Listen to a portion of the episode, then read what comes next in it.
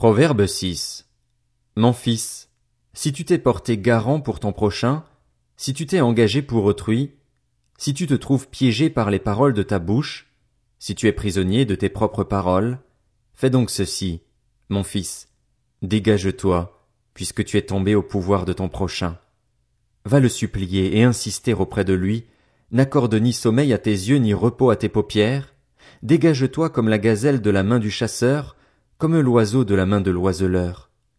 Va vers la fourmi, paresseux, observe son comportement et deviens sage.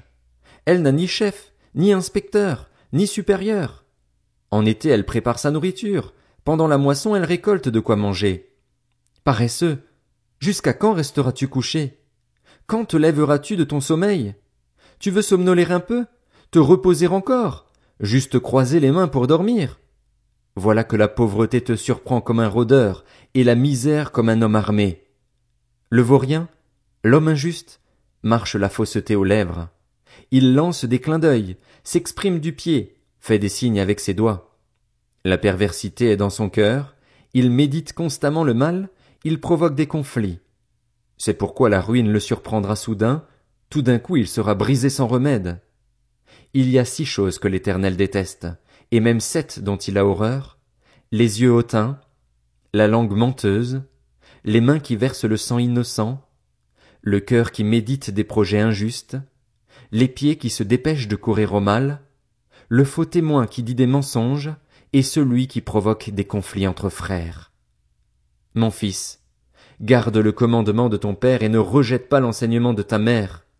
Lis-les constamment sur ton cœur, attache-les à ton cou, ils te dirigeront dans ta marche, ils te garderont dans ton lit, ils te parleront à ton réveil.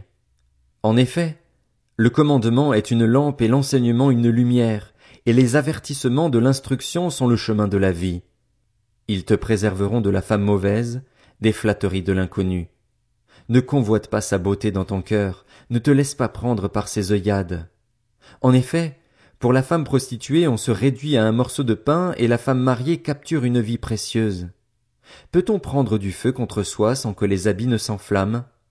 Peut-on marcher sur des charbons ardents sans se brûler les pieds? Il en va de même pour celui qui s'approche de la femme de son prochain, celui qui la touche ne restera pas impuni. On ne méprise pas le voleur qui vole pour s'alimenter, parce qu'il a faim, mais, si on le trouve, il fait une restitution au septuple, il donne tous les biens de sa maison. Celui qui commet un adultère avec une femme manque de bon sens.